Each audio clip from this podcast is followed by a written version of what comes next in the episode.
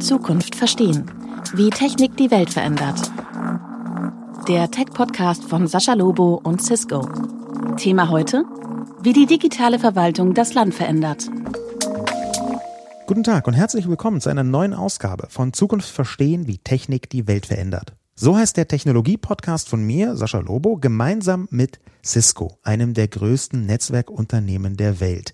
Also diejenigen, die das Internet bauen, das wir jeden Tag benutzen. Und unglaubliche 80 Prozent des globalen Internet-Traffics läuft auf seiner Reise mindestens einmal durch ein Cisco-Gerät, um einfach mal die Größenordnung zu zeigen.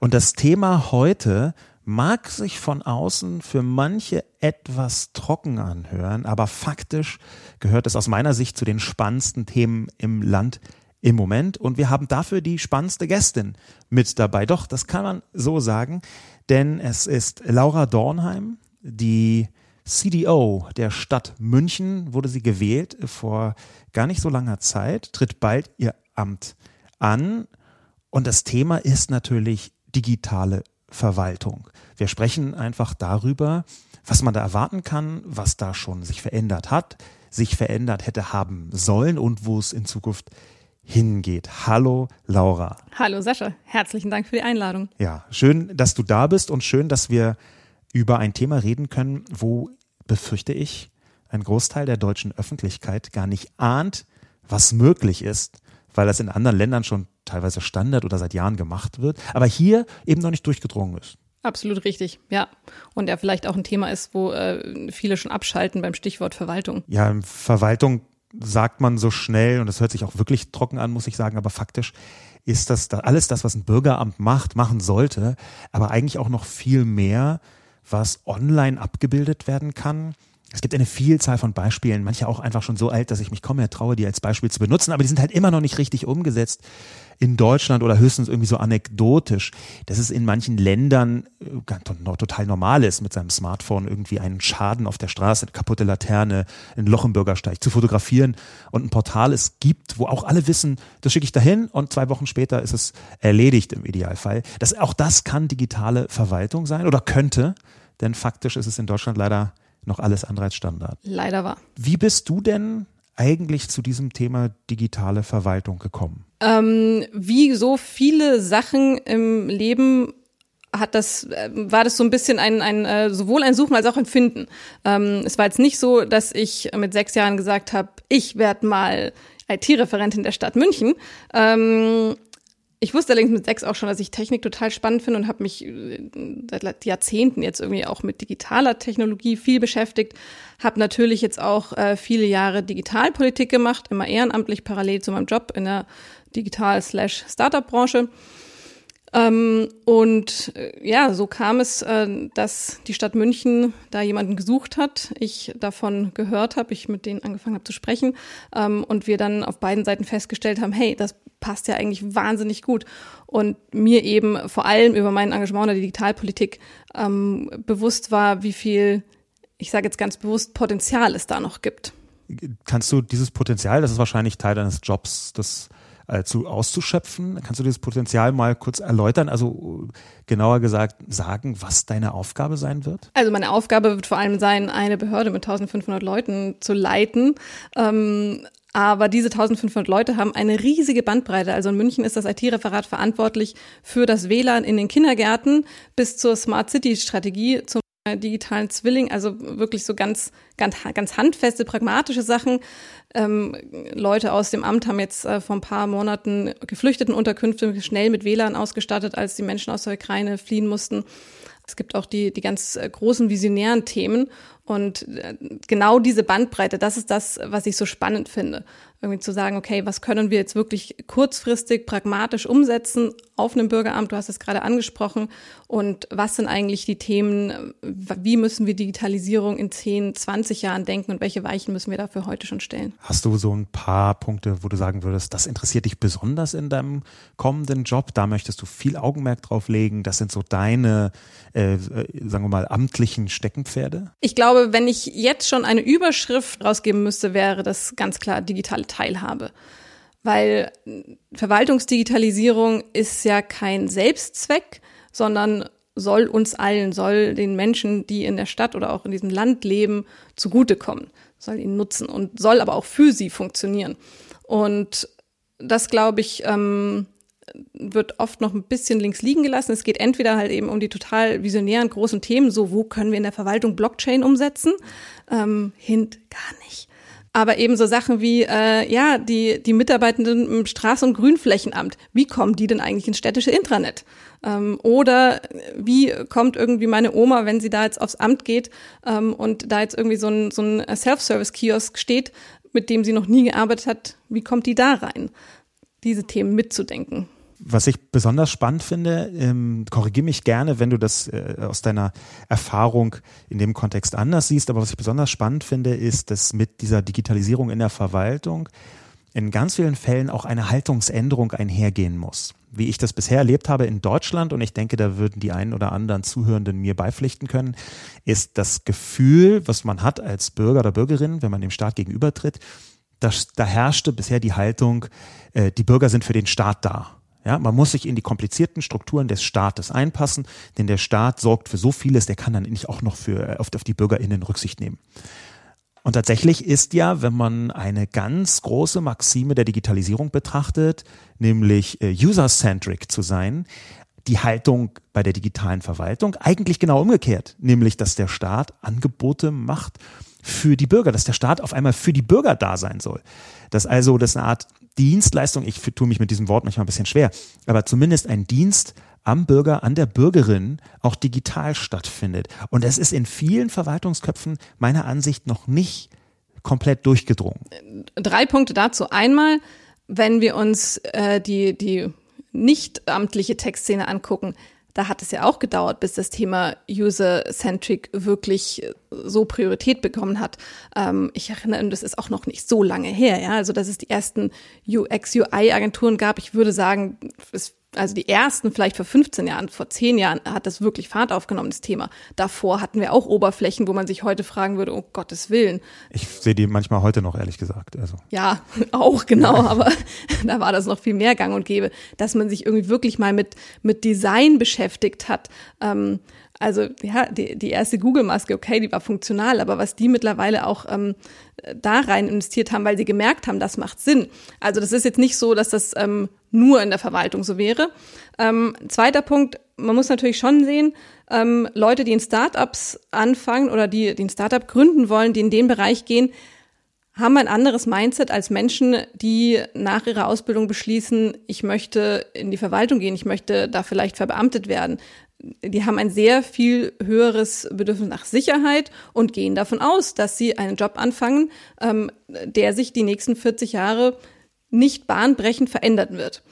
Und ähm, ja, natürlich wissen die mittlerweile auch, dass die Digitalisierung für ihnen keinen Halt macht, aber sie sind halt nicht unbedingt oder nicht alle von ihnen, ähm, die, die gesagt haben, yay, ich will einen Job machen, wo alle drei Wochen sich alles komplett ändert und ich jeden Tag was Neues lernen was muss. Was ja auch völlig berechtigt ist. Absolut, ja. absolut, das ist fair enough und ich, also es gibt ja auch so dieses äh, ähm, Fail fast, fail often und ich habe immer gesagt, das ist kein Motto, das für demokratische Strukturen taugt, ja. ja?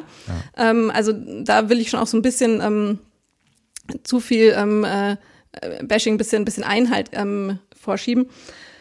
Der dritte Punkt ist, dass wir, glaube ich, alle, alle Menschen, die in vordigitalen Zeiten gelebt haben, erst mühsam kapieren mussten, dass Digitalisierung nicht heißt, wir machen alles, was irgendwie analog so ist, halt jetzt einfach online, sondern dass das teilweise komplett neue Sachen ermöglicht, aber auch erfordert. Also, dass wir eben nicht ein Prozess, ein Formular auf Papier einfach nur ein Formular online packen, sondern überlegen, braucht es dieses Formular eigentlich wirklich so?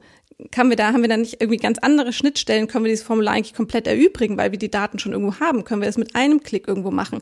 Ähm, so Sachen wie ähm, proaktiven, einen proaktiven Start. Also, dass ich einen Antrag nicht erst nur stellen muss und dafür erstmal mit äh, mich irgendwie 5000 Sachen einlesen muss, ob ich überhaupt berechtigt bin, sondern dass ja eigentlich die Verwaltung, der Staat wissen könnte, okay, du kriegst jetzt bald ein Kind, dann steht dir Kindergeld zu, schwupp, wir haben deine Kontodaten, da kommt's.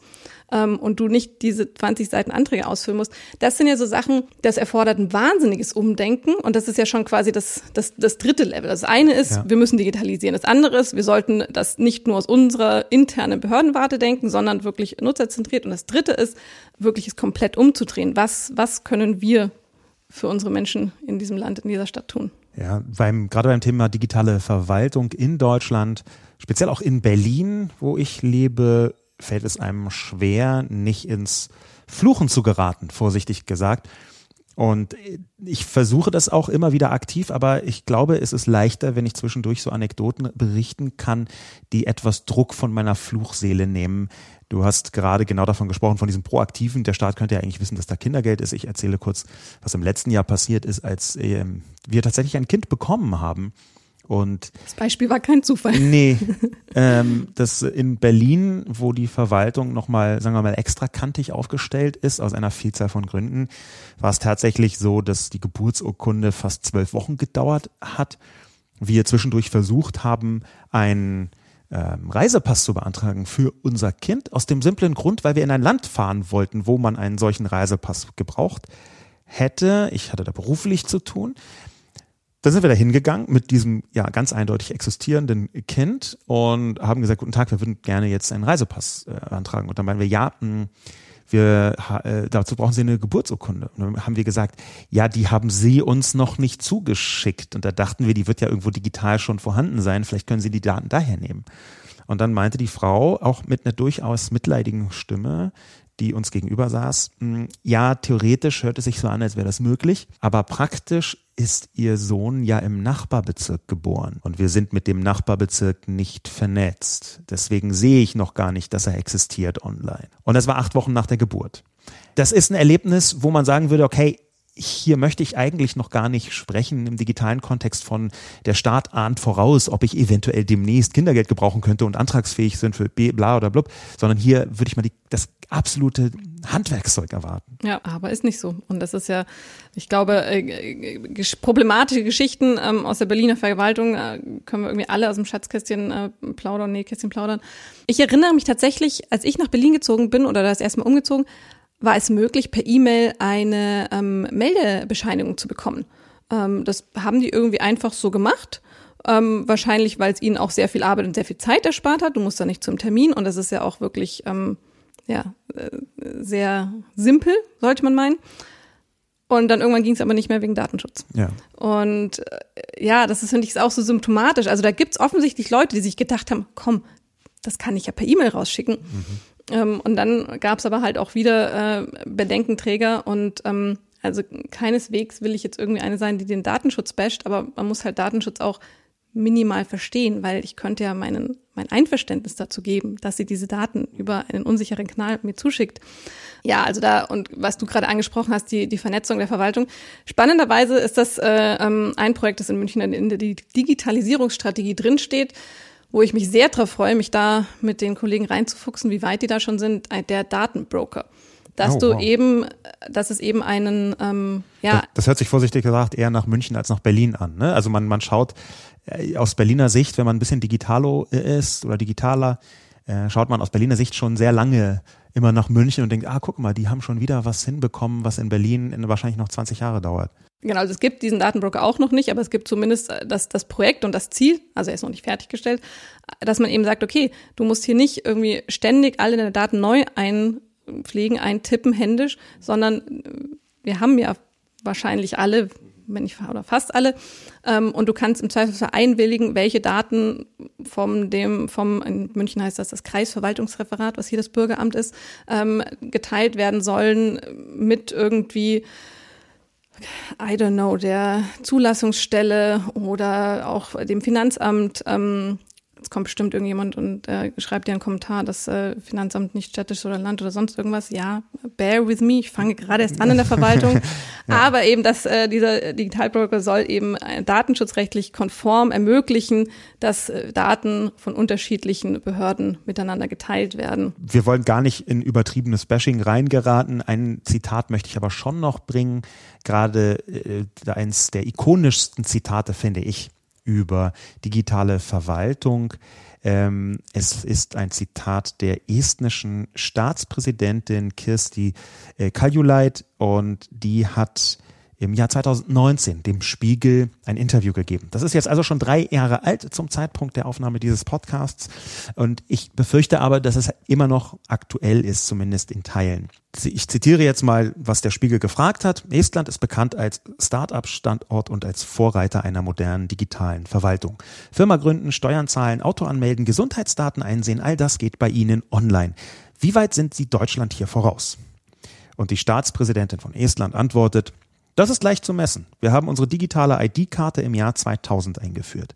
Es hat dann sechs bis sieben Jahre gedauert, bis eine kritische Masse von Bürgern sie eingesetzt hat. In Deutschland hat man erst vor kurzem begonnen, die E-Ausweisfunktionen einzuführen. Wir reden also über einen Abstand von knapp 20 Jahren. Als wir loslegten, hätten wir uns das nicht träumen lassen. Damals hielten wir bestenfalls drei bis fünf Jahre Vorsprung für realistisch. Wir haben nicht damit gerechnet, dass große Volkswirtschaften es sich erlauben würden, bei der Digitalisierung so weit zurückzufallen. Zitat Ende. Du musst erst mal durchatmen. Ja, also es, es, es, ich glaube, es fällt mir und wahrscheinlich, also wird uns allen schwerfallen, da ähm, wirklich was Optimistisches dagegen zu halten, weil das ist, ja, das ist ein totales Drama. Und wir sehen es in der Verwaltungsdigitalisierung, wir sehen es auch bei so banalen Sachen wie, was, was kosten Datenvolumen in anderen Ländern. Ähm, wo man, ja, wir sehen uns ja eigentlich ungern als irgendwie ähm, irgendwo hinten dran oder auch nur Mittelfeld. Und dann denkt man, ja, wir haben ja alle unsere Smartphones und alles cool. Und das, da finde ich, kommt man dann echt, äh, wenn man damit konfrontiert ist, was anders eben schon wo geht, ja, ganz schön ähm, ins, ins Schlucken. Und es ist jetzt nicht nur, dass wir da 20 Jahre nachzuholen haben, sondern es, die Entwicklung geht ja weiter und es ist ja auch es ist ja keine, keine gerade, sondern es ist eher eine, eine steile Kurve. Ähm, das heißt, es wird, wird eigentlich umso länger man wartet, umso sportlicher wird es, da hinzukommen. Und gleichzeitig, wir sind ja beide sehr optimistisch. Wir haben uns genau dazu schon mal ausgetauscht. Ich glaube, die meisten äh, technologieaffinen Menschen haben eine gehörige Portion Optimismus, die sie mit sich rumschleppen. Und in dieser optimistischen Funktion möchte ich aber auch versuchen, diese ständige Klage über die digitale Verwaltung in Deutschland ein bisschen ins Positive zu wenden. Auch einfach, weil wir hier einen konstruktiven Podcast machen wollen, weil du am Anfang deines Jobs stehst und mit Sicherheit unfassbar viel bewirken wirst äh, können.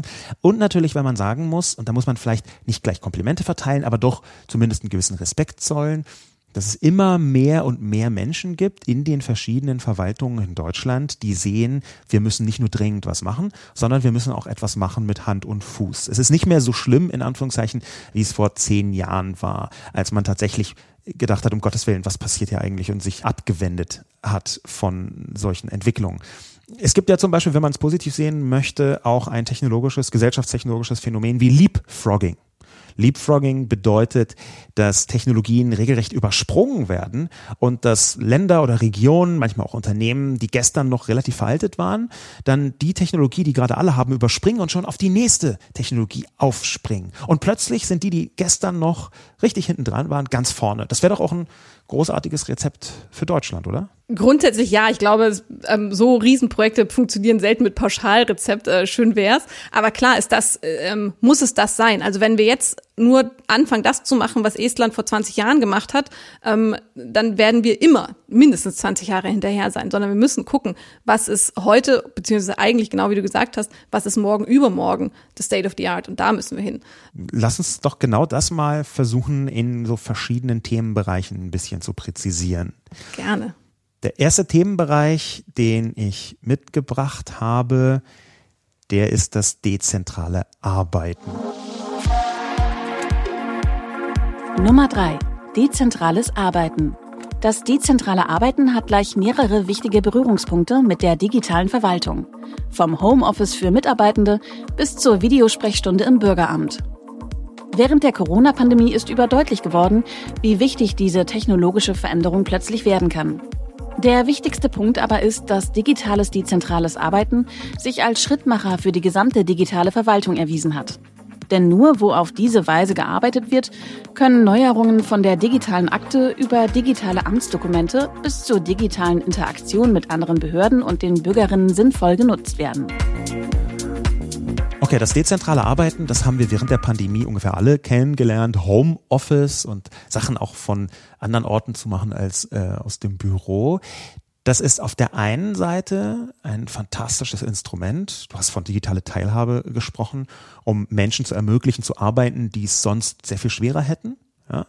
Auf der anderen Seite stelle ich mir vor, dass dezentrales Arbeiten, so wichtig es sein mag in der Zukunft, jetzt gerade bei den Daten, wo man es in der digitalen Verwaltung mit zu tun hat, nochmal eine ganz andere Kiste ist. Ja und nein. Äh, ich muss nochmal, muss eine kurze Anekdote einflechten. Ich habe ja ähm, mitten in der Pandemie diese Hashtag macht das Büro zugestartet, weil ich so sauer war zu sehen, wie viele Leute noch irgendwo in Konferenztischen sitzen und da Kaffee trinken, während ich nirgends mehr Kaffee trinken darf.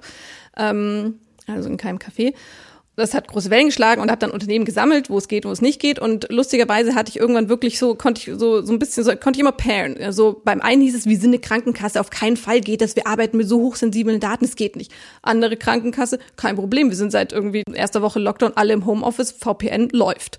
Also das ist, glaube ich, auch in der Verwaltung keine ausreichende Begründung. Also weil es gibt sichere Datenverbindungen. Ähm, das ist heutzutage wirklich überhaupt kein Problem. Und hier kann ich jetzt auch schon mal, also ich war ähm, die haben natürlich alles richtig gemacht, weil ich werde auch ihre Chefin. Aber ich habe einen Tag nach der Wahl habe ich äh, meine neuen Devices in die Hand gedrückt bekommen. Natürlich alles äh, mit eingerichteten VPN-Verbindungen, mit einem äh, Key dazu, also wirklich top sicher ähm, und äh, kann von überall aus äh, schon auf die äh, sehr beschränkten Sachen, die ich irgendwie jetzt schon irgendwie habe, aber kann darauf zugreifen. Also warum soll das ein Problem sein?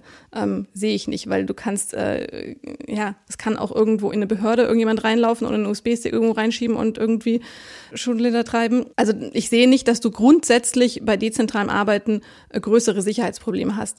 Ja, wenn jetzt jemand ähm, sich entscheidet, jeden Tag aus einem anderen äh, Coffeeshop in offenen WLANs irgendwie zu arbeiten, auch da sollte das VPN halten, aber dann ist es, hast du vielleicht ein bisschen mehr, das ist wahrscheinlich die größte Gefahr, dass irgendjemand hinter dir steht und auf dem Bildschirm guckt, ja. Aber ich glaube jetzt nicht, dass jemand ähm, aus der aus der Stadtverwaltung ähm, sich unbedingt in einen Coffeeshop setzt als Standardsarbeitsplatz. Also Edge Cases gibt's immer. Und dann gibt's ja auch relativ viele Bereiche, überall da, wo Bürger, BürgerInnenkontakt ist, wo dezentrales Arbeiten nur ein Aufhänger ist dafür, dass man die Art und Weise, wie Staat und äh, Bevölkerung miteinander in Kontakt treten, verändert. Also zum Beispiel eine digitale Bürgersprechstunde. Ja. Ähm, da gibt es ja schon verschiedene Pilotprojekte äh, in der Bundesrepublik Deutschland. Aber das wäre ja eigentlich ein ganz gutes Ding, um das mal so als Leuchtturm zu zeigen. Hier in der Stadt ist jeder Bürgeramtstermin, eigentlich egal ob er online oder offline ist. Ja, das, das also wäre doch total großartig. Also äh, sowohl das, dass du irgendwie das äh, digital machen kannst, entweder, also ganz ehrlich, manchmal freue ich mich irgendwo auch noch einen Kontakt zu und habe vielleicht auch noch eine Frage. Manchmal bin ich doch total froh, wenn ich eigentlich einfach nur online mir irgendwas zusammenklicken könnte und gut ist. Und wenn ich dann auch online aber noch mit den Leuten sprechen könnte. genau, deswegen sage ich, du kannst ja, du kannst ja abstufen. Also du kannst ja mhm. sagen, es gibt irgendwie ganz simple Sachen, da kannst du einfach klick, klick, fertig. Du kannst aber natürlich könntest du auch einfach einen äh, Videotermin mit jemandem haben, ähm, wo dann der Mensch in der Behörde sitzt, ist auch total egal. Das wäre auch möglich. Ich kann mir aber auch so Sachen vorstellen, wie es gibt irgendwie in den äh, Stadtteilbibliotheken, die es ja zum Glück in den meisten größeren Städten gibt, gibt es vielleicht einmal die Woche, da kommt jemand vom, ich weiß nicht, vom Jobcenter oder eben vom Bürgeramt und kannst da entweder Fragen stellen oder kannst irgendwie Sachen machen und die haben ihren Rechner dabei. Also so ein bisschen auch da wieder proaktiver Start. Was die digitale Infrastruktur angeht, die man fürs dezentrale Arbeiten braucht, da haben wir während der Pandemie gelernt, dass da nicht alle Städte gleich sind, um es mal vorsichtig zu sagen. Wir haben eine aus meiner Sicht damals wirklich erschütternde Zahl gehört aus Berlin, dass äh, nur rund 15 Prozent der Arbeitsplätze der Berliner Verwaltung ähm, Homeoffice-fähig oder eigentlich Teleworking-fähig waren. Und weil zu einem bestimmten Zeitpunkt dann die allermeisten nach Hause geschickt worden sind, saßen 85 Prozent, ich das jetzt mal so über den Daumen gesprochen, ganz grob geschätzt, 85 Prozent der Leute saßen zu Hause und konnten nicht arbeiten. Das ist ja schon eine Art Worst-Case-Szenario. Absolut, also totaler Albtraum, totaler Horror. Und ich, also ich habe Geschichte gehört von Leuten hier in der Berliner Verwaltung, ähm, die sich dann Laptops teilen mussten mit anderen, äh, damit sie irgendwie tageweise Homeoffice machen können. Also das ist total da merkt man einfach, und das, das hängt Berlin, glaube ich, an so vielen Stellen nach, dass die Infrastruktur in dieser Stadt wirklich äh, krass kaputt gespart wurde. Ähm, und ja, Berlin hatte, seit ich denken kann, war es noch nie eine der sonderlich reichen Städte. Ähm, aber das ist wirklich, äh, ja, es ist in einem Extrem Ähm, das, das ein, äh, ja, du siehst, mir fehlen die Worte, das macht dann manchmal echt fassungslos und ähm, dann denke ich mir auch wieder, okay, wir können eigentlich froh sein, dass irgendwas funktioniert. Da schaffst du ja mit München schon ein bisschen mehr aus dem Vollen, weil es der Stadt gut geht. Dort zahlen die Leute auch Steuern. Und die Unternehmen. Und die Unternehmen zahlen auch Steuern, fast eine Art Paradies. Also, ein, also ja, ich, ich bin da zu tief in diesen Berliner äh, Litaneien drin, äh, vielleicht auch. Ähm, aber das, das dezentrale Arbeiten das ist deswegen für viele Menschen so wichtig, äh, weil es jetzt nicht nur im Unternehmenskontext äh, viel verändert, sondern weil es eigentlich auch bei allem, was ich mit dem Staat zu tun habe, früher oder später ja sein könnte, dass das so ins Netz wandert. Also das ist dann ähm, die, jetzt nicht nur digitale Bürgersprechstunde. Ich versuche mal so ein konkretes Beispiel wie möglich zu machen dass ich mich online identifizieren kann. Das habe ich während der Pandemie das allererste Mal getan mit einer App und die hat gar nicht so schlecht funktioniert. Meine E-Ausweis und App. Ich wurde, wusste, hatte dann keine PIN mehr. Man hätte eigentlich die PIN gleich mit dem Ausweis bekommen, aber äh, ging nicht. Oder habe ich vergessen, weiß ich gar nicht mehr. Und ich hatte dann ein sehr positives Erlebnis mit dem Bürgeramt in Berlin, weil ich dahin gekommen bin zum Bürgeramt, hat mit Mühe und Not einen Termin bekommen. Das geht nur mit Tricks leider mhm. in Berlin, aber ich habe es dann tatsächlich geschafft ähm, und meinte dann, ja, ich habe ein Riesenproblem, ich habe meine PIN verloren. Ich habe auch gleich die Schuld auf mich genommen, weil es hätte auch sein können, dass mir nicht zugeschickt worden ist oder dass ich die nicht genannt bekomme oder was auch immer. Aber ich dachte, ich gehe mit meinem eigenen Problem rein mm, und bitte um Hilfe. Und mit der ist kein Problem. Und ich, wie, ähm, ja, können Sie sich ja eine raussuchen. Und wie denn? Äh, ja, drücken Sie einfach hier Ihre Wunschpin rein. Und, Ach so, okay. Ja, ne, da, diese Momente. Ich hatte das mit dem Finanzamt mal, wo ich auch irgendwie gedacht habe, oh Gott, Finanzamt anrufen und ist drei Tage rausgeschoben. Und dann helfen die mir weiter und sagen, schicken Sie eine E-Mail. Und ich so, what? Die Antwort auf die E-Mail kam immer als Brief, aber gut, kann ich mit leben, ja. ja. Es ist, geschehen auch Zeiten und Wunder. Wir brauchen, wenn wir jetzt ein bisschen rüberschielen zum zweiten großen Themenblock, wir brauchen aber auch eine ganze Reihe von Wundern, ehrlich gesagt. Ja, ich, ich glaube, ein Teil deines Jobs wird sein, Wunder zu provozieren, und, aber ich bin mir total sicher, dass du das hinbekommst. Keine, keine hohen Erwartungen hier, ja, kein Erwartungsdruck, alles, alles ganz entspannt. Ich mach ein paar Wunder. Ganz total, zwei, drei Wunder reichen da schon völlig. Aber das Wunder, was wir im Moment aktuell auch so ein bisschen bundesweit brauchen tatsächlich, bezieht sich auf ein Kürzel namens OZG, das Online-Zugangsgesetz. Nummer 2. OZG. Das Online-Zugangsgesetz oder kurz OZG wurde im Jahr 2017 erlassen. Es zwingt Bund, Länder und Gemeinden einerseits ihre Verwaltungsleistungen auch digital anzubieten und andererseits diese Leistungen auch gebündelt in einem sogenannten Portalverbund anzubieten. Der Stichtag, zu dem das erledigt sein muss, ist der 31.12.2022. Dabei sind laut Gesetz unter anderem die folgenden Maßgaben entscheidend. Nutzerzentrierung, agiles Vorgehen, ebenenübergreifende Zusammenarbeit, offene Standards, IT-Sicherheit und Interoperabilität sowie die Evaluation der Nutzerzufriedenheit. Okay, Online-Zugangsgesetz OZG, mega staubtrockende Materie, könnte man denken, aber faktisch heißt es, dass bis Ende diesen Jahres, Ende 2022, äh, es sind noch ein paar Monate, Bund, Länder und Gemeinden verpflichtet sind, ihre Verwaltungsleistungen auch elektronisch über Verwaltungsportale anzubieten und diese miteinander zu einem Portalverbund zu verknüpfen. Soweit Paragraph 1 dieses Online-Zugangsgesetz und ich weiß nicht, ob die verbleibenden paar Monate ausreichen, um diese Verpflichtung auch zu erfüllen. Ich muss gerade an Y2K denken. Es ist so, alle, alle warten auf das Jahresende und kommt der Big Bang. Da kann man nicht. Ich fürchte, diesmal kommt er leider auch nicht. Also alles, was ich bisher mitgekriegt habe, da, da passiert wirklich sehr viel. Da sind wahnsinnig viele Menschen im ganzen Land ähm, dran, Prozesse und ähm, Vorgänge zu digitalisieren aber ähm, das wird nicht bis Jahresende flächendeckend vollständig umgesetzt sein. Das, äh, da muss man, glaube ich, realistisch sein. Ich hoffe, dass es nichtsdestotrotz äh, einfach zügig weitergeht und dass eben immer mehr Formulare ähm, nicht mehr auf Papier stattfinden, ähm, sondern immer mehr Behördenangelegenheiten online gemacht werden können. Aber frag mich jetzt nicht nach, nach, nach einer konkreten Zeitangabe. Nee, um Gottes Willen, würde ich auch gar nicht wollen. Und vielleicht können wir an dieser Stelle auch mal so, so ein äh, Shoutout, äh, so ein Hat-Tipp oder was auch immer man da so an Online-Formulierungen finden kann, rausgeben an diejenigen Personen in der Verwaltung, die derzeit, und ich weiß, dass es die gibt, die im Moment fast rund um die Uhr daran arbeiten, das irgendwie noch hinzubekommen, dass sie diese Verpflichtung bis Jahresende, die auch eine relativ strikte Verpflichtung sein soll, wie ich habe mir aus der Politik sagen lassen, die, die werden dann schon drauf gucken und die werden dann auch schon ungemütlich, wenn die das nicht passiert. Die werden drauf gucken, die werden ungemütlich, aber was willst du machen? Also weißt Ja, du, man- du kannst halt niemanden. Ja, Ja, auf jeden also, Fall. Ne? Man Genau, und aber absolut, ich bin, bin dabei bei dem, bei dem Shoutout und bei den Komplimenten und ich weiß, dass es echt nicht immer einfach ist und dass es da, da kommen auch echt Welten aufeinander und ähm, ich glaube, es ist genau richtig, da was da passiert ist mit dem OCG, da einen, einen relativ knappen Zeitrahmen zu setzen und zu sagen, so, jetzt mal loslaufen und Ja. nicht noch 20 Puffer schon einkalkulieren. Bin sehr zuversichtlich, dass da sehr viel passieren wird, aber da wird auch nach dem 1.1. noch einiges passieren. Und das Interessante ist, was ich gemerkt habe, wenn man so das so basht, quasi die Online-Verwaltung, die Verwaltung insgesamt, das ist ja ein total Hobby, ja, von mir auch, muss ich ehrlicherweise sagen.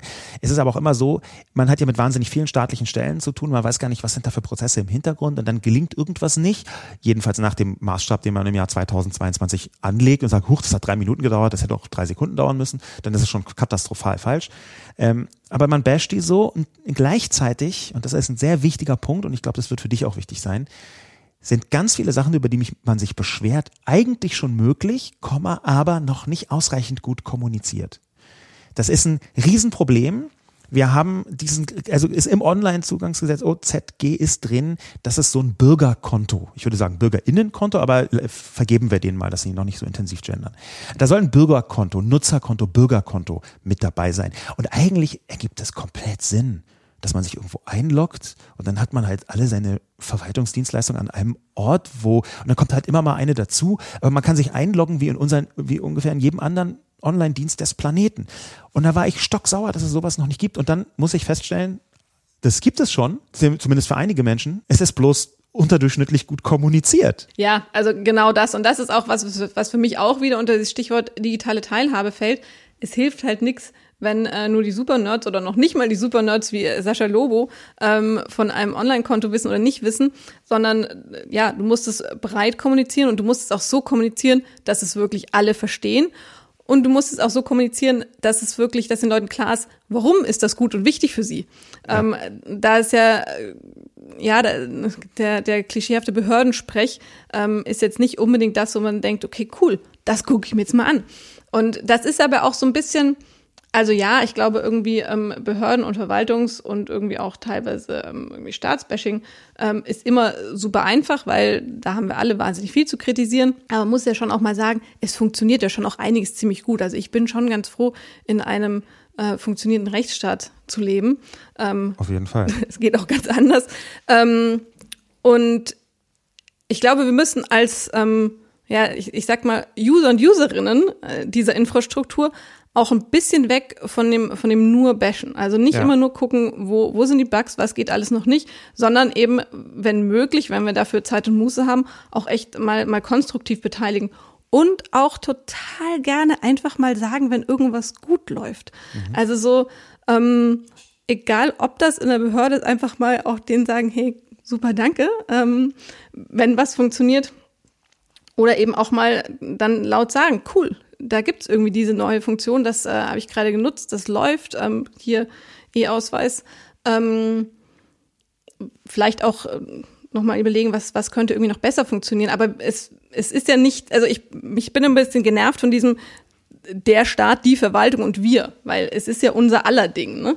Ähm, Ja, wobei man natürlich auch dazu sagen muss, ähm, manche haben da mehr Einfluss drauf, wie es ist, und manche weniger. Manche können eigentlich mehr oder weniger nur alle vier Jahre wählen oder alle fünf Jahre wählen und dann versuchen jemanden zu wählen, von dem man hofft, dass er das besser hinkriegt oder sie das besser hinkriegt als andere.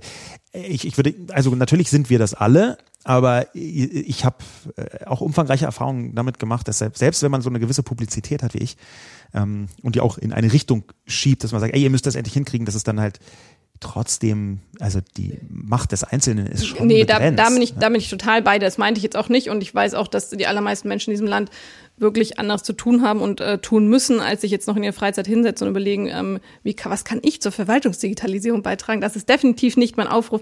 Ich gehe eher so in die Richtung Ownership. Also Ja. das, was gut funktioniert, ähm, das ist dann auch unser aller Digitalisierung. Ja. Lass uns noch mal ganz kurz bei diesem ziemlich interessanten, auch für das äh, OZG ziemlich interessanten Nutzerkonto Bund, ja, wie das äh, genannt wird, NKB oder auch Bund ID. Das ist also quasi das äh, Konto, womit man sich bei der Bundesrepublik Deutschland registriert und wo dann irgendwie früher oder später alle möglichen Verwaltungsdienstleistungen angeflanscht werden können sollten. So habe ich es verstanden. Das muss man halt immer dazu sagen, weil faktisch ist das, wie man es versteht als Bürgerin oder Bürger, auch wenn man interessiert und fachlich vielleicht ein bisschen versiert ist. Und wie es dann am Ende umgesetzt wird, das unterscheidet sich manchmal noch graduell, vorsichtig gesagt. Aber da gibt es also dieses Nutzerkonto Bund, von dem ich sagen würde, das ist unterkommuniziert. Im Februar 2022 gab es zum Beispiel die große Meldung unter onlinezugangsgesetz.de, eine Seite vom zuständigen Bundesministerium des Innern und für Heimat. Ähm, da gab es die große Meldung, das Nutzerkonto Bund knackt die 100.000er Marke an Nutzenden. Also NKB oder Bund ID, so heißt das dann. Das ist unterkommuniziert, weiß ich nicht, aber ich hatte, bevor ich mich damit beschäftigt habe, davon nicht gehört, aber bin ich eigentlich relativ aufmerksam, was das angeht. Das ist sogar Teil meines Berufs, das äh, zu wissen. Ich gebe zu, ich habe auch noch nicht davon gehört. Ja, das, das ist halt diese Problematik. Da würde ich sagen, Teil der Digitalisierungsstrategie braucht ganz dringend ein Info-Update, vorsichtig gesagt. Ja, Ich bin Ich deswegen meine, wenn, wenn du und ich noch nicht davon gehört haben, wer sind die 100.000 Leute? schwierig zu sagen. Meldet es euch. findet unter, unter Federführung, also bund.de ähm, und es findet natürlich, wie so vieles in diesem Bereich, unter Federführung des Bundesministeriums des Innern und für Heimat statt. Da ein spezielles Referat. Ich könnte mir auch gut vorstellen, dass es aber in anderen Ministerien künftig aufgehängt sein wird. Es gibt, wir haben ja auch ein Digitalministerium. Aber tatsächlich würde ich jetzt einfach mal sagen, wir veröffentlichen die äh, Domain, wo man sich registrieren kann. Und vielleicht registriert sich ja die eine oder der andere. Könnte ja sein. Also Bund Gibt's die ID. nächste Pressemeldung. Übermorgen haben sie die Nutzerzahlen verdoppelt. Bin ich mir nicht ganz sicher, denn ich muss überhaupt erstmal die äh, Domain richtig hinbekommen. Das ist https doppelpunkt slash slash, bis dahin nichts Ungewöhnliches, dann id.bund.de slash de slash e-service zusammengeschrieben und klein slash Konto slash Registration slash 1. Ja, man kommt über id.bund.de auch dorthin, aber auf so abenteuerliche Klickpfade, das fand, da fand ich es leichter, die äh, URL einfach äh, zu sagen. Dort kann man sich also anmelden, ähm, registrieren mit einer elektronischen Identifikationsform. Dafür gibt es verschiedene Möglichkeiten, E-ID zum Beispiel ähm, oder auch ein Elster-Zertifikat. Ähm, bevor ich das erkläre, glaube ich, ist es der Podcast zu Ende und die Welt untergegangen. Aber das wäre ja eigentlich ganz super, wenn wir in der Kommunikation so gut wären, dass ich jetzt nicht so eine bizarre Domain vorlesen müsste. Dass wir jetzt nicht Werbung machen müssten für das Innenministerium. Ja, also ich habe gar kein Problem damit, Werbung für digitale Verwaltung zu machen und du wahrscheinlich qua Beruf auch nicht. Aber das zeigt ja, es ist eben nicht nur Technologie, es ist auch Kommunikation. Ja. Ganz klar. Was, äh, hast du da einen Plan oder eine Idee, wie man die Kommunikation so hinbekommt, dass sie Menschen und BürgerInnen würdig ist? Ich habe eine, also ein, ein, ein Plan im Sinne von Elizabeth Warden habe ich noch nicht, ähm, aber eine Idee, eine Vorstellung, ganz klar. Das war ja auch ähm, lange Jahre mein Job, äh, komplexe technische Sachverhalte ähm, so zu framen, aufzubereiten, dass sie a normalen Menschen verständlich sind und aber auch ähm, ja attraktiv sind oder in, in deiner alten Branche hätte man wahrscheinlich gesagt sexy. Welche Branche meinst du da jetzt? Die Werbung. Ach so, Werbung. okay, ähm, das muss das Ziel sein. Also es muss ähm, es muss, muss einladend sein, es muss sofort klar sein, was ist der Nutzen, warum ist diese Information für mich relevant, ähm, weil ich weiß nicht, wie es dir geht, aber wenn ich diese, diese grauen Behördenbriefe kriege, ähm, da legt es irgendwo im Kopf auch meistens schon Schalter um, so, äh, ähm, das sind jetzt nicht die, die ich irgendwie freudig aufreiße, also es muss irgendwie äh, schon der erste Eindruck mir anders sein. Es muss klar sein, das ist äh, irgendwas Spannendes für mich. Und dann muss ganz schnell verständlich sein, was ist das, warum brauche ich das und wie funktioniert's.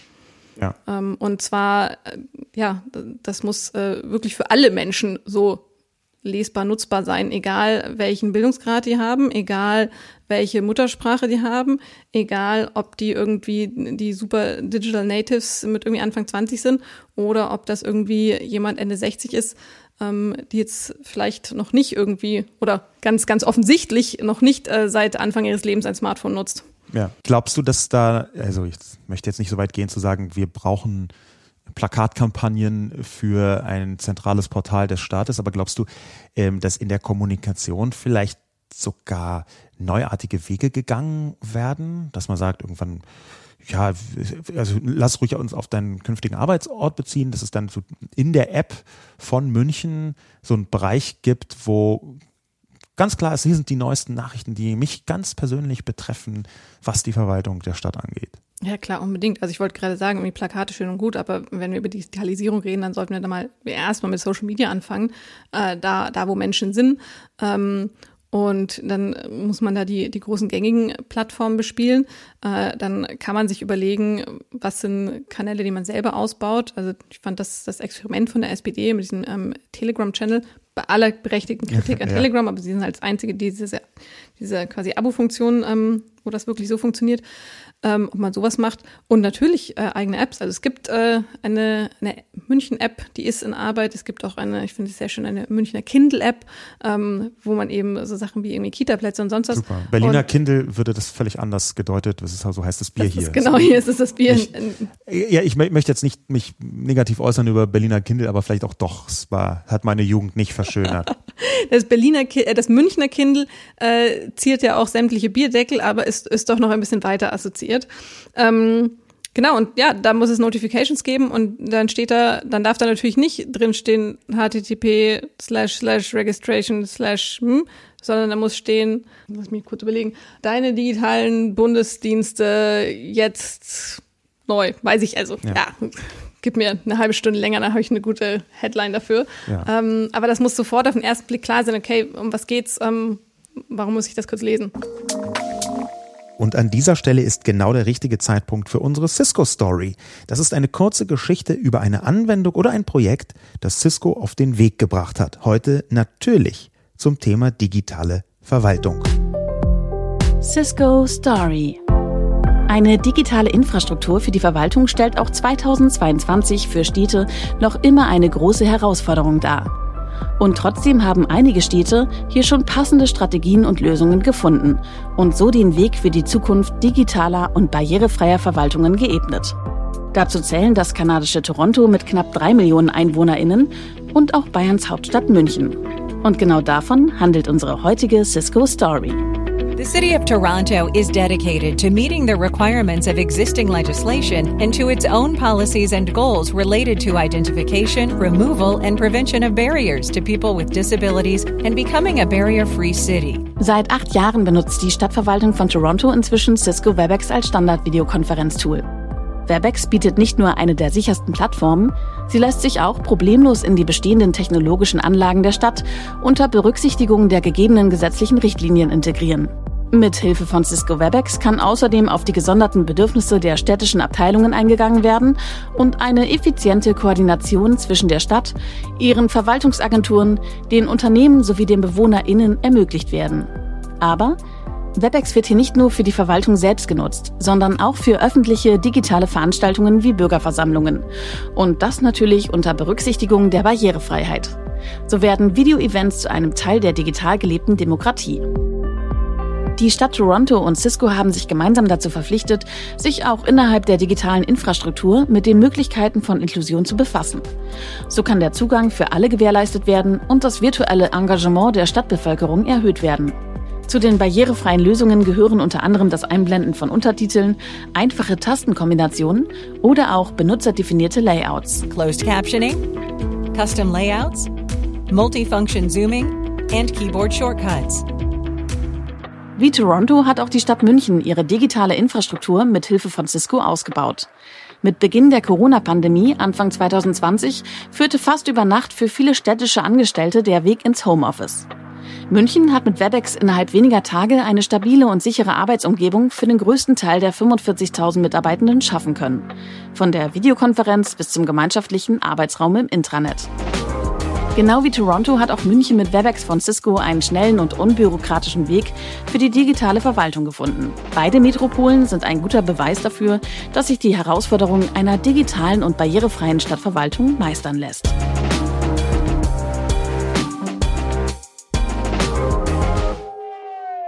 Wir sind fast schon im dritten großen Themenblock, der aus meiner Sicht auch der spannendste ist, der interessanteste, den wir besprechen wollen. Und das ist natürlich etwas, was dir auch, glaube ich, ähm, auf dem Weg in deinen Job helfen wird. Nicht, dass wir das machen, sondern dass du das kannst, nämlich die Zukunftsvision der digitalen Verwaltung.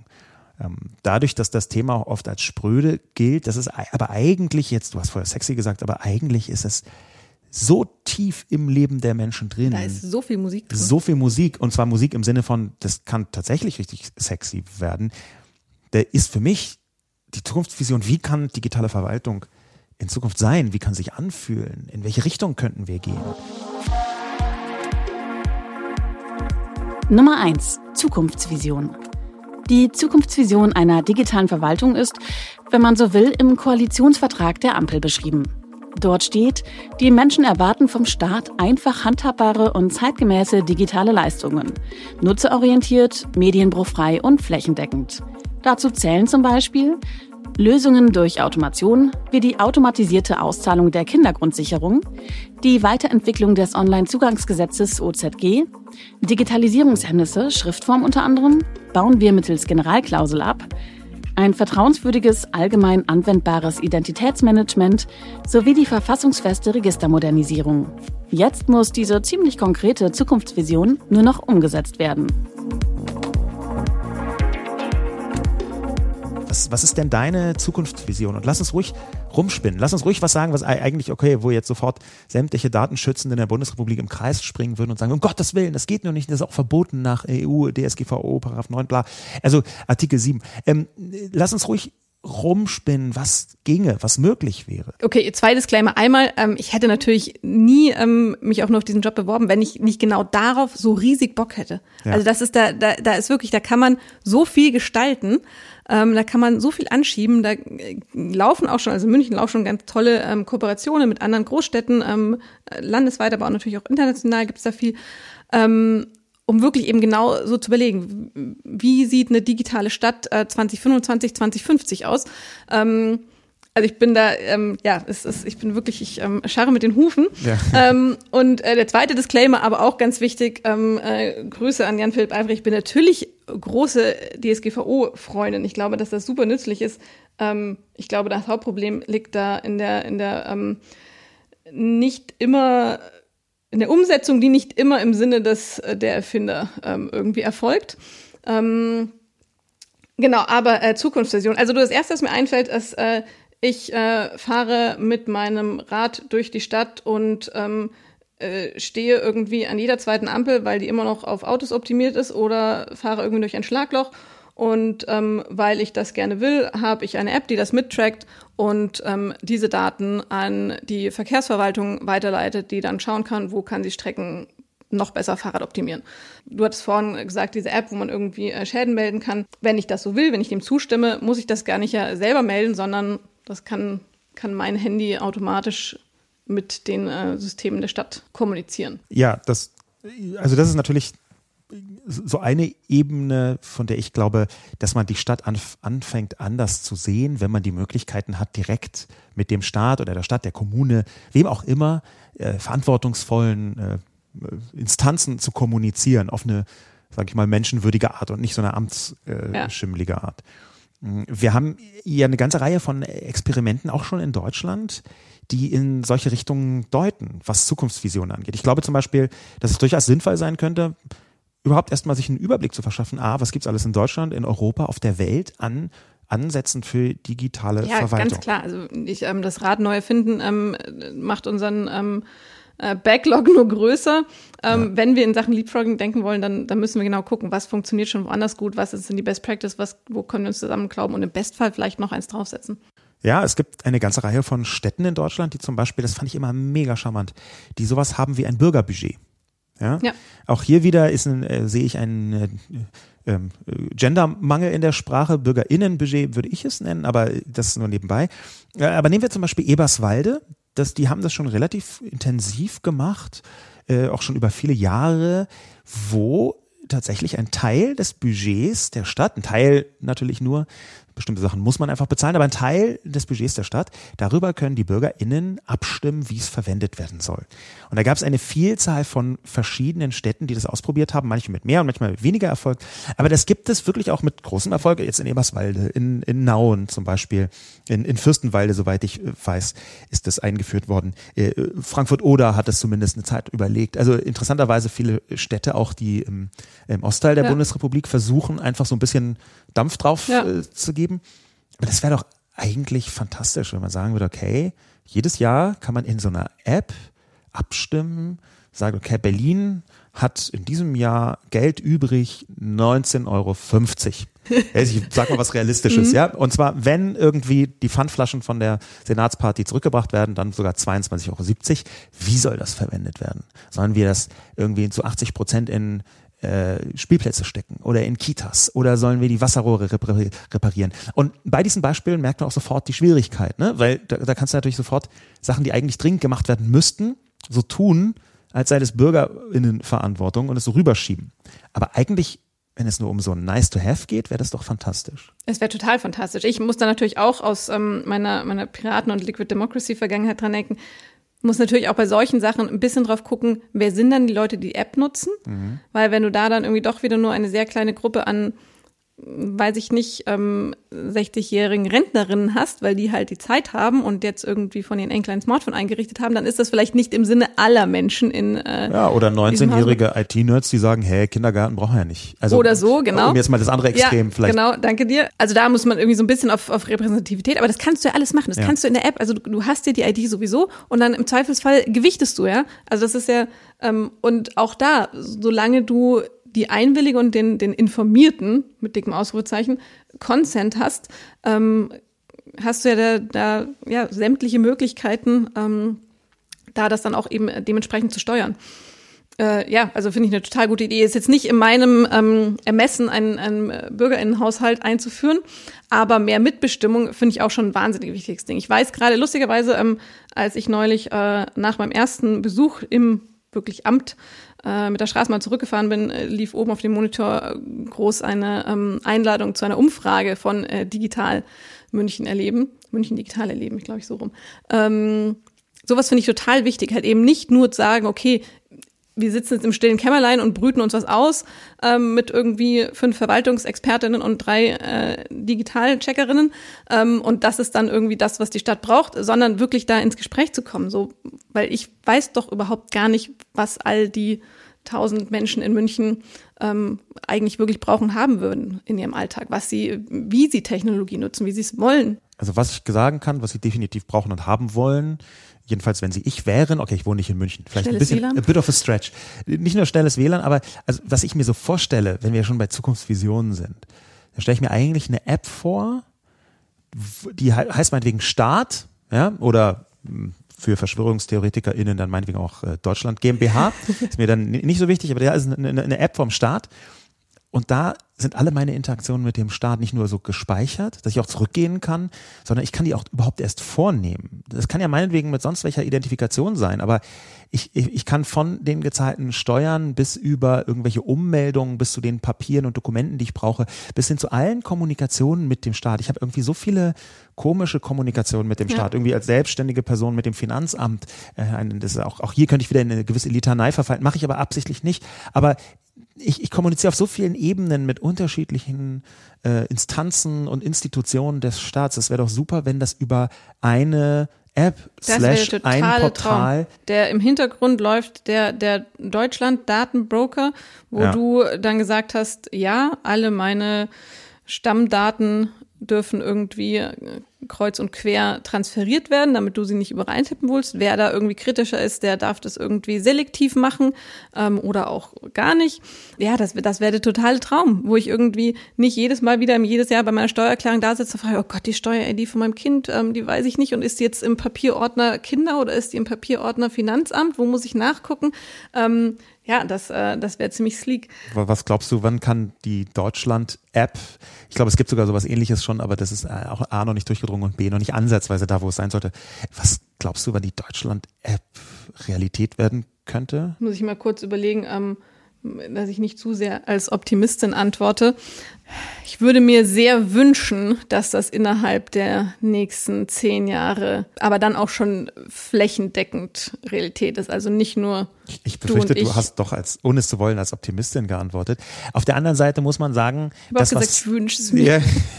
was ist ja gar nicht schlimm, ganz im Gegenteil. Ich glaube, dass man sehr viel bewirken kann, wenn man den Generationenwechsel, der jetzt gerade in vollem Gange ist, auch in der Verwaltung, wenn man den so ein bisschen proaktiv und auch durchaus mit, mit Druck und auch so ein bisschen mit Schwung von der Ampel, der auch spürbar ist in der Verwaltung ja. übrigens, wenn man den so ein bisschen unterstützt. Und wenn man, ich habe mit so vielen äh, CDOs, CIOs von verschiedenen Städten gesprochen, ja, ob das jetzt irgendwie Duisburg war, meinetwegen, ähm, oder auch den Verantwortlichen jeweils von Ländern, ähm, äh, auch, auch te teilweise auf den höchsten politischen Ebenen Leute, die im Hintergrund äh, versuchen, so Digitalstrategien verwaltungsseitig hinzubekommen.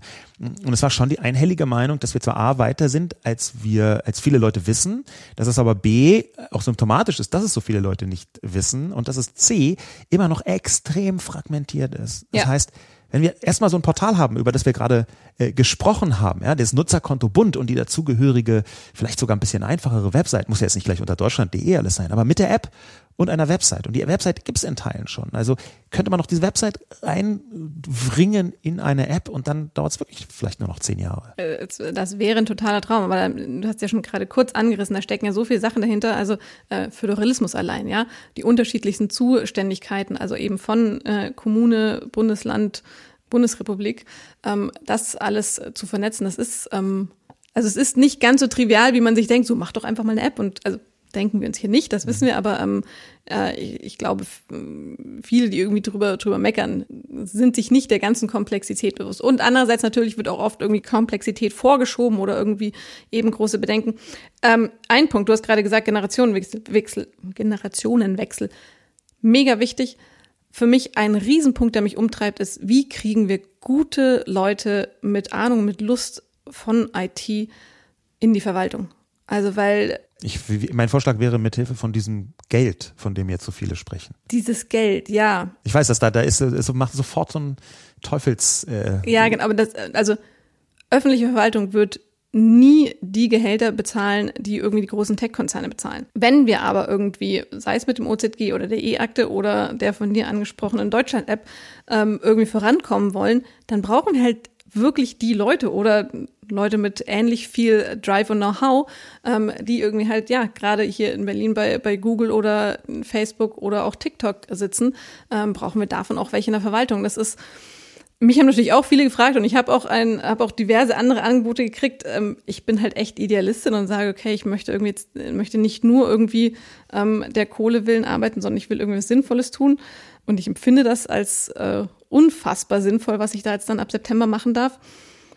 Aber ich kann natürlich wahnsinnig gut verstehen, wenn sich Leute am Anfang ihrer Karriere irgendwie kurz nach dem Studium oder äh, self-taught irgendwie Developers irgendwie fragen, gut, warum soll ich jetzt in, in der Verwaltung, wo ich irgendwie mit äh, sehr wenig durchdringen kann und mich irgendwie mir an vielen Sachen die Zähne ausbeißen muss und dann auch noch schlechter bezahlt werden will, weil, um da zurückkommen zum Anfang, das sind ja nicht unbedingt die, die sagen, so super, da habe ich einen sicheren Job für die nächsten 40 Jahre. Das wird, glaube ich, echt ein Riesenproblem. Also Fachkräftemangel beim Thema Verwaltungsdigitalisierung ist ein, ja, das ist für mich so ein bisschen. Große Herausforderung.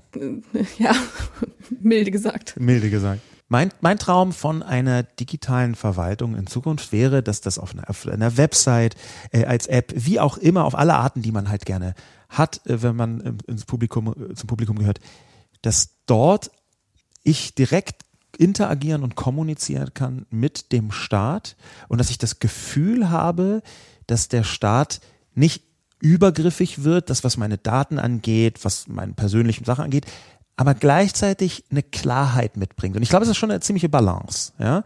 Und diese Klarheit, ich könnte mir sehr gut vorstellen, dass mir per App vom Staat gesagt wird, was ich demnächst an Steuern entweder zurückbekomme, leider nicht so oft, oder nachzahlen muss, leider häufig. Ähm, dass solche Kommunikation stattfindet, dass sowas stattfindet wie, äh, bewerben Sie sich jetzt mal für einen Kita-Platz, weil ähm, Ihr Kind ist gerade geboren worden und wir brauchen in Berlin. Wie wär's denn mit Wir haben im Umkreis von Ihrer gemeldeten Adresse diese drei offenen Kita-Plätze. Also offene Kita-Plätze und Berlin, weiß ich nicht. I know, äh, aber du hast ja gesagt Visionen, ne? Ja, genau, Visionen. Das wäre das ist eine völlige Überversion, wie Übervision, dass in Berlin Kita-Plätze so einfach zu bekommen wären, ähm, ohne Bestechung, ohne Gewaltdrohung und so. Das, das glaube ich nicht, dass das möglich ist. Aber der, der Punkt ist halt schon, ich sehe schon eine Art in Zukunft direkte Interaktion betreffend alles, was der Staat mir zur Verfügung stellt, was ich dem Staat auch zur Verfügung stellen muss. Quasi so eine Art Rechte- und Pflichtenportal. Und das mag sich für manche Leute wie Horrorvision anhören. Aber für mich wäre es halt aus meiner ganz persönlichen Sicht großartig, wenn ich da reingucke. Und wenn ich alle Sachen erledigt habe, die da drin stehen, dann weiß ich, dann passiert nichts. Dann Ja. ist es cool. Ja, ich kann es ganz, ganz gut nachvollziehen. Total. Und ich, also, ähm, ich finde es berechtigt, dass er jeder und jede für sich selber einschätzt, äh, will ich das oder will ich nicht, ähm, vertraue ich da oder nicht. Ähm, es muss natürlich technisch ähm, so wasserdicht sein, wie es irgendwo sein kann, Sicherheit, von der Sicherheit her.